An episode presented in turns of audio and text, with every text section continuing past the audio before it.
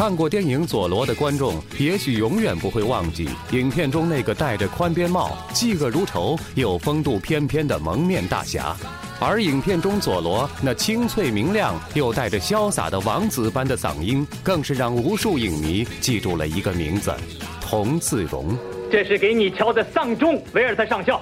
一场人民起义就要兴起，死难者要求正义得到伸张，正义一定能伸张。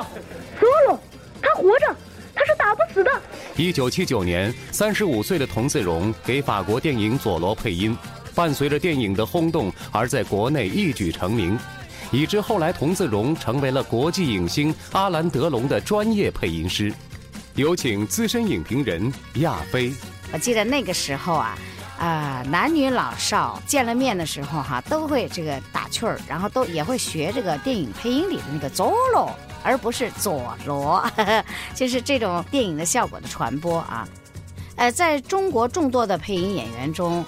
就是他配过的这个佐罗这种形象，无论是他的艺术形象，也无论是他自己的这种声音形象的特质，那么在男女老少中，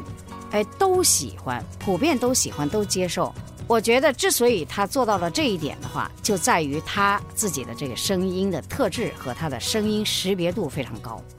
我我今生很有幸跟他有两面之缘。你在下面以后就能感受他，哎呀，他真是跟他塑造的那些人物形象，那种那种神采飞扬的，就是那种非常高调高亮的那种形象比较起来呢，他本人是特别朴实、特别安静、特别低调的。同时，他是又特别有自己内在张力的，就他是一个爱憎分明的人，他特别特别憎恨这个贪官，他就因为这个特点，所以他配那个佐罗的时候，等于是他把自己的这种生命的体验呢，他就灌注到那个人物上去了，所以就是那个佐罗的那种爱憎分明，其实体现出他骨子眼里的一些东西。从现在起，我们不打无辜的人了，让你们看看公正的判决。